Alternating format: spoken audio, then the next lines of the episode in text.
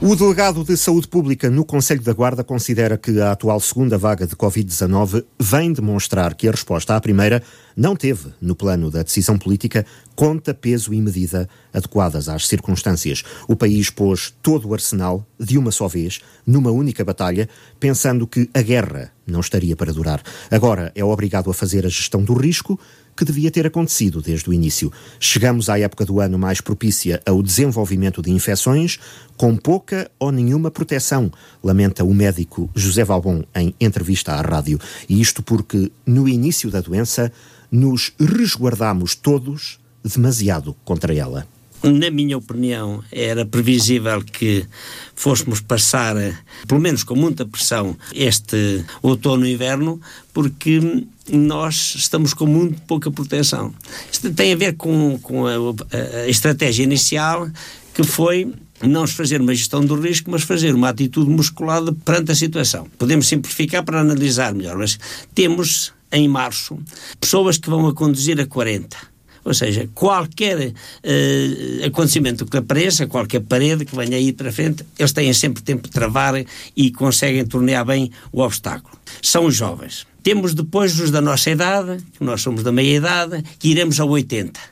Em condições normais não nos vai acontecer grande coisa porque temos agilidade suficiente para nos desviarmos. Em princípio, nós iremos passar bem esta fase. E depois temos os nossos pais ou os nossos avós que vão a 120. E isso aí é efetivamente preciso ter uma atitude musculada para resolver o assunto. Justificava-se em março, então, travar arranjar uma medida de travão para os, os mais vulneráveis, como nós dizemos, os mais idosos. Pronto, mas nós decidimos à mesma hora, no mesmo dia, com a mesma intensidade, fazer uma travagem brusca para todos os grupos. Parámos todos ao mesmo tempo, nas mesmas circunstâncias, tendo riscos radicalmente diferentes, ou riscos muito diferentes. Não houve aquilo que nós dizemos uma gestão do risco.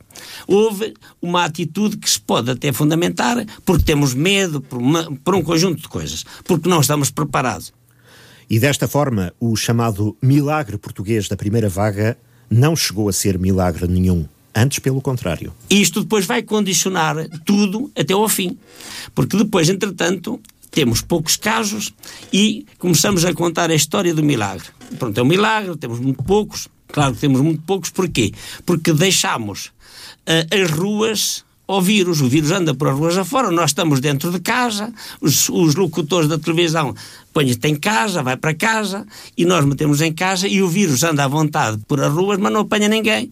E nós temos muito poucos casos. Claro que isto não, não é suportável socioeconomicamente durante muito tempo e depois nós temos que reabrir.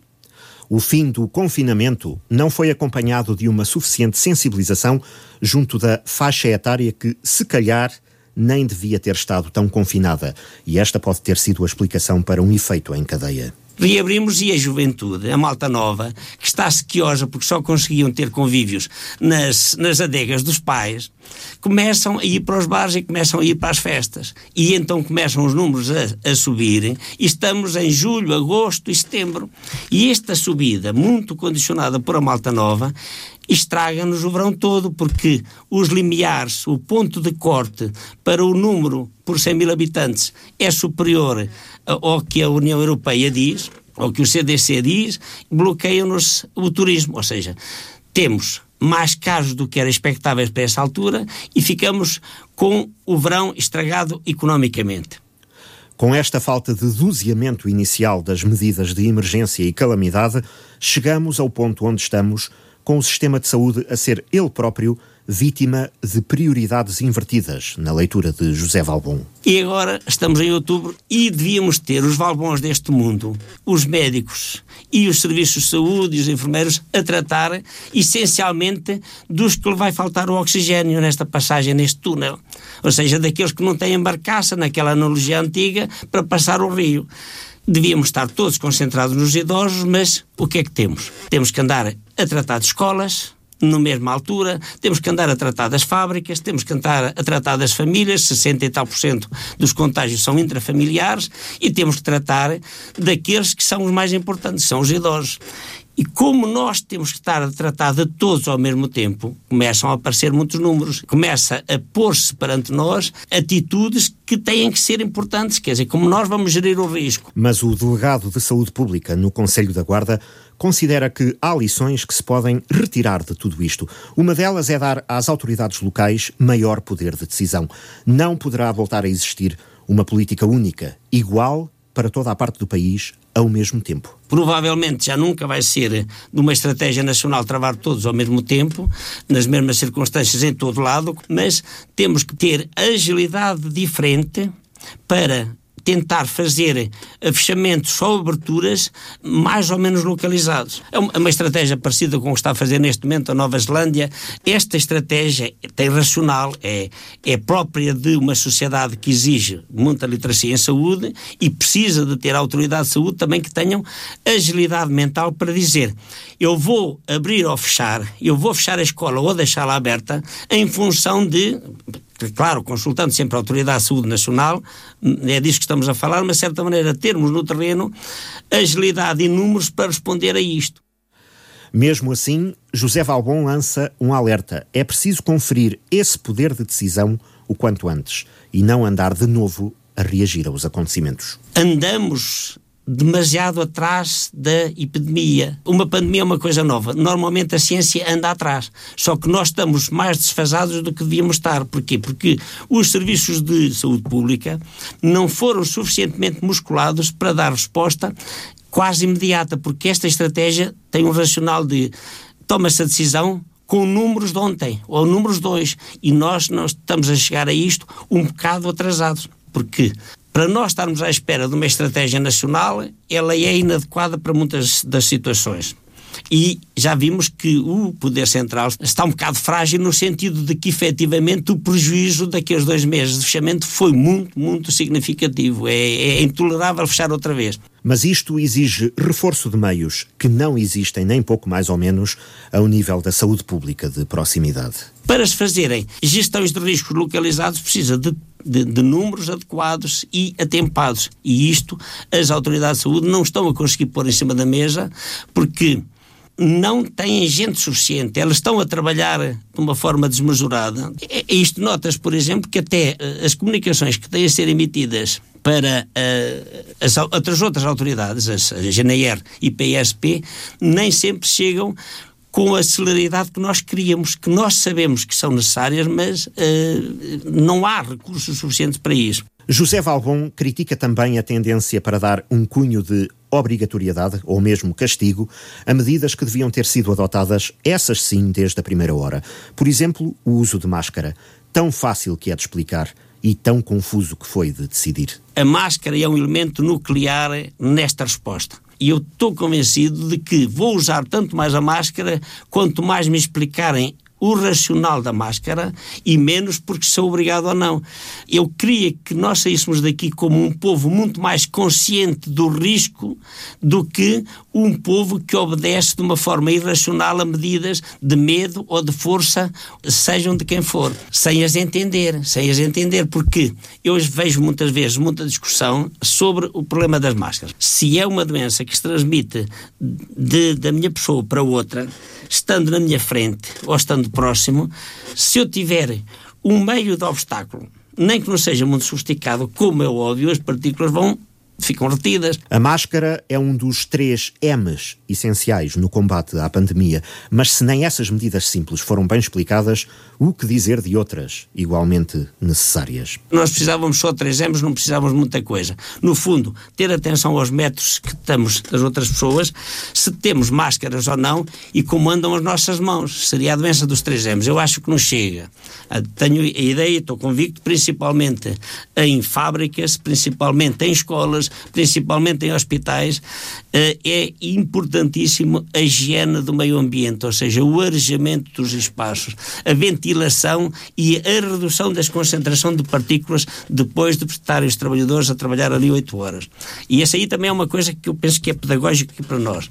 Somos uma cidade que tem muito frio, e nós como é óbvio, todos nós temos um racional de utilização dos nossos recursos. Quanto mais eu fechar os espaços, menos gasto energia. A energia para aquecer as nossas casas é uma fatura pesada mas temos que fazer um esforço e arejar, ventilar, abrir as janelas, mesmo que saia calor, mas nós precisamos de reduzir o número de partículas que ficam num determinado espaço, nos nossos quartos, nas nossas salas, nas nossas naves das empresas, seja onde for. E é muito, muito importante a higiene do, do meio ambiente. E agora temos cada vez mais casos, também porque testamos cada vez mais a presença do vírus da Covid-19. Só que até a política de testes tem sido mal orientada. Passou-se do 8 a 80, o que não dá uma imagem real do risco, explica José Valbon. E efetivamente também estamos a testar mais. Quanto mais testamos, mais aparece.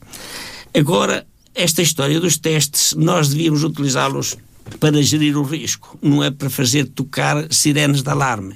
Com o número de testes que estão, que estão sendo feitos nos lares, se nós tivéssemos feito uma estratégia, dizer assim, de 15 em 15 dias, por amostragem, vamos fazendo uh, uh, X%, imagina 10% dos residentes que estão num lar, 10% do outro, para termos uma visão transversal ir fazendo e provavelmente conseguíamos atuar mais cedo, porque quando encontrássemos, em vez de encontrarmos 20, podíamos ter encontrado 3 ou 4, o que era relativamente mais fácil. É a nossa maneira de reagir aos acontecimentos tudo é uma moda.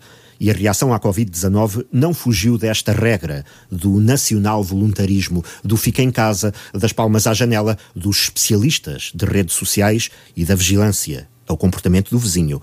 Só que, no que é mesmo importante, tudo foi muito concentrado na primeira etapa de uma corrida que afinal vai ser uma maratona. Cada país é o que é e nós somos muito bons no primeiro embate. Fazemos das tripas corações e temos sempre boa resposta, seja a, a, a que adversidade tivermos, e vamos ter sempre uma má resposta se for uma coisa que se precise de mais tempo de mais consistência, porque nós não temos mecanismos de planeamento, eh, nem temos metodologias de planeamento devíamos ter um programa e este programa ia-se cumprir. E nós eh, não fazemos isso, esse é um dos nossos problemas, nós somos maus em planeamento e, além disso, normalmente arrancamos com muita força, somos muito, muito voluntariosos e, nesta pandemia, é claro, que nós avançamos para isto como se fosse uma corrida para dois meses. Se a etapa fosse ao fim de dois meses, nós éramos dos melhores da Europa, mas não é.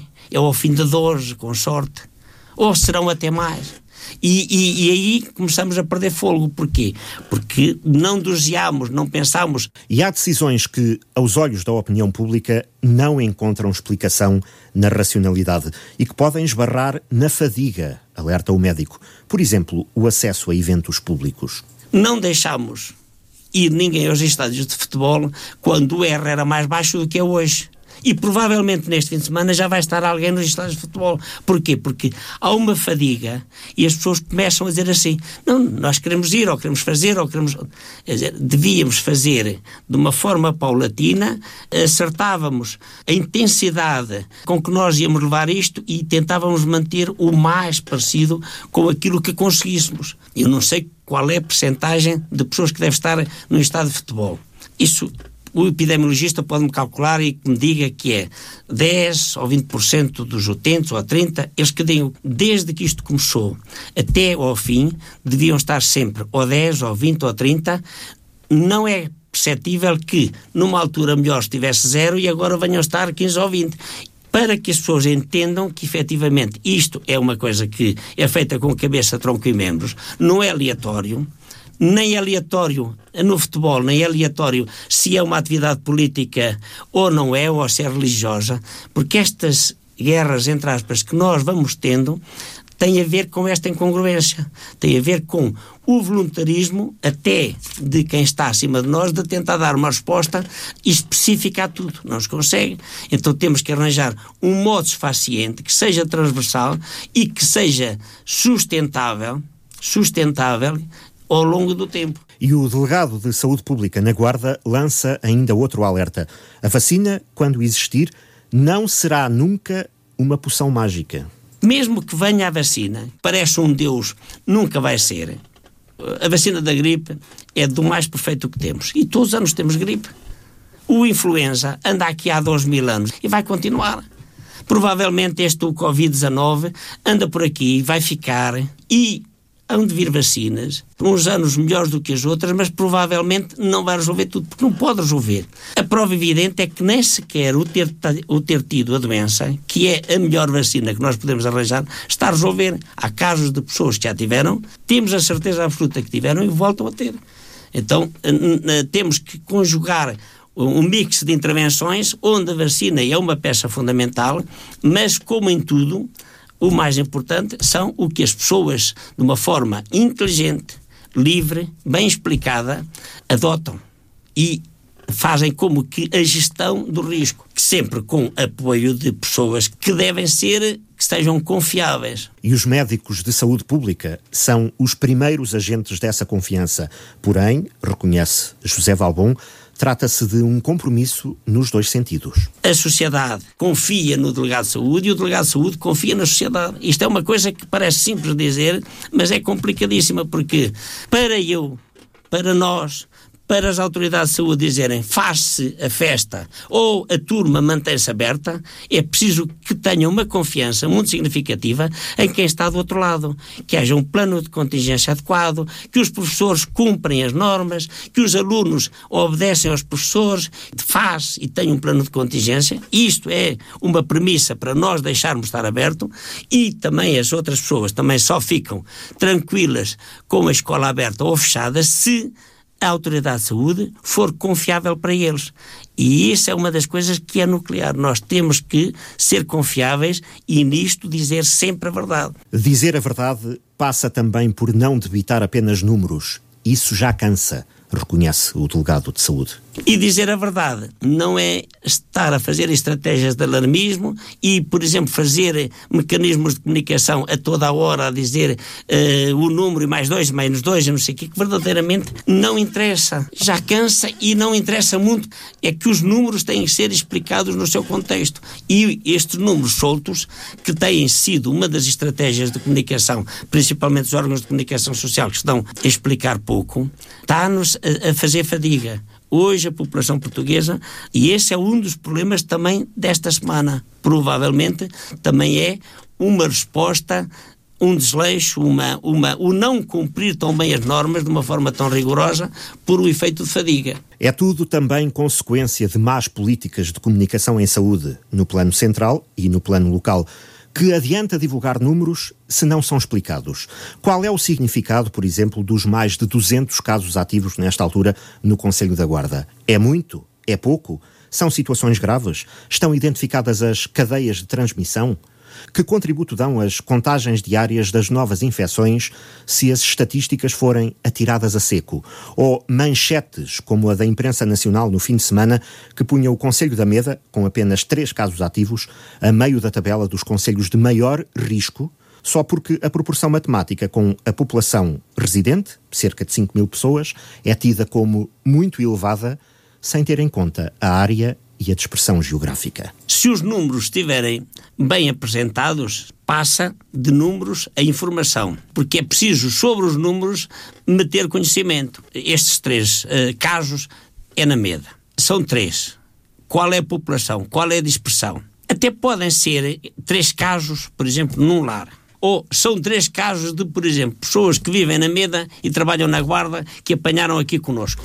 Ora, é radicalmente diferente. Uma é um problema importante porque é num lar, num grupo vulnerável, num grupo que precisa de ter uh, proteção especial. Se forem três casos de pessoas que venham, por exemplo, de outra cidade, porque vão lá dormir, mas trabalham aqui, nem sequer é um problema deles, é um problema do sítio onde os apanharam. Só temos que efetivamente fazer um bom inquérito epidemiológico e dizer assim: vocês são positivos, vamos proteger a vossa comunidade. Teoricamente, até se isso for feito a tempo e horas, ou seja, se tiver uma resposta atempada do Serviço de Saúde e o isolamento for bem feito, nenhuma das pessoas da MEDA vai ter um caso autóctone. Depois são três números são três casos. Três casos em que grupo etário? São pessoas vulneráveis, temos que ter atenção. São jovens, temos que ter atenção para eles não propagarem aos outros e só. E essa que é chegar àquilo que nós queremos, que é o conhecimento. Em suma, estatísticas sem informação representam um mau serviço, sublinha José Valbon. A literacia em saúde, ou seja, ter um bom conhecimento sobre as situações é muito, muito importante. E é uma das coisas que nós andamos há muito tempo a pregoar, mas para isso é preciso a população estar mais informada e é preciso também os serviços localizados a nível regional, se quiser alguma vez fazer isso, tem que ter cá um número de pessoas que efetivamente vão pondo esta informação em cima da mesa. E não tem sido o caso. Nós não temos um serviço de epidemiologia musculado para fazer isso a maior parte dos hospitais nem têm ninguém, nem sequer de saúde pública, a tratar dos números. Temos que Uh, daqui para a frente, gerar conhecimento sobre os números que temos. E isto era importante não é por causa da pandemia, é por causa da pandemia e das outras coisas todas. Porque, por exemplo, nós sabemos quantas pessoas têm multipatologias. Quem está a fazer a gestão das multipatologias? Como é que nós estamos a gastar recursos? Isso é preciso, de certa maneira, gerar informação bem trabalhada para depois gerar conhecimento, para depois vermos quais são os valores que nós queremos defender e depois, se os vamos defender, qual é a inovação que nós devemos gerar aqui para fazermos bem. E de uma forma inteligente, dizer isto aos ministérios, aos gestores da saúde a nível regional e central, assim, não, não, eu aceito um contrato de programa, mas isto tem que ser posto em cima da mesa. Não queiram que eu trate pessoas entre os 80 e 85 com o mesmo recurso que trato pessoas dos, entre os 20 e os 25. Até podem ser o mesmo número de pessoas, mas são radicalmente diferentes em saúde. E a má comunicação em saúde gera pânico, ignorância e preconceito. Viu-se, por exemplo, no surto na Vila de Gonçalo. Parecem vários casos em Gonçalo. E, de certa maneira, em termos eh, públicos, em termos de eh, informação publicada, aparece ali como que Gonçalo é a causa do problema. Quando, se alguém tem mais patologia do que os outros, não é causa, é vítima é vítima de alguém que não fizeram as ações adequadas, ou então de alguém que, num risco global como é este, vários casos vinham das terras vizinhas e monta-se ali uma estratégia de tentar estigmatizar. E depois as pessoas não entendem, porque efetivamente de um lado faz uma coisa, do outro lado faz outra, e a Terra fica aqui enclausurada no meio. As pessoas começam a ver aquilo como um fenómeno de estigmatização, e as pessoas às vezes também revoltam-se e, e, e não percebem. Porquê? Porque efetivamente não há boa comunicação, nem há boa gestão do risco, nem há uma resposta atempada a dizer assim: não, isto é um problema de Gonçalo, existe um surto aqui, de onde vem, vamos lá pará-lo. Seja em Gonçalo, seja na minha terra, seja na sua, seja aqui. Isto é um risco de todos. Onde houver problemas, nós vamos todos, como uma comunidade que é solidária. O Gonçalo é a mesma coisa como se eu lá vivesse, precisa do mesmo apoio, naquela altura estava com dificuldades, não vamos proibir os alunos de virem aqui e dizer assim, como é que nós vamos ajudar esta gente? Não pôr como estigma, porque senão andamos sempre atrás. José Valbon sublinha, numa pandemia não há culpados.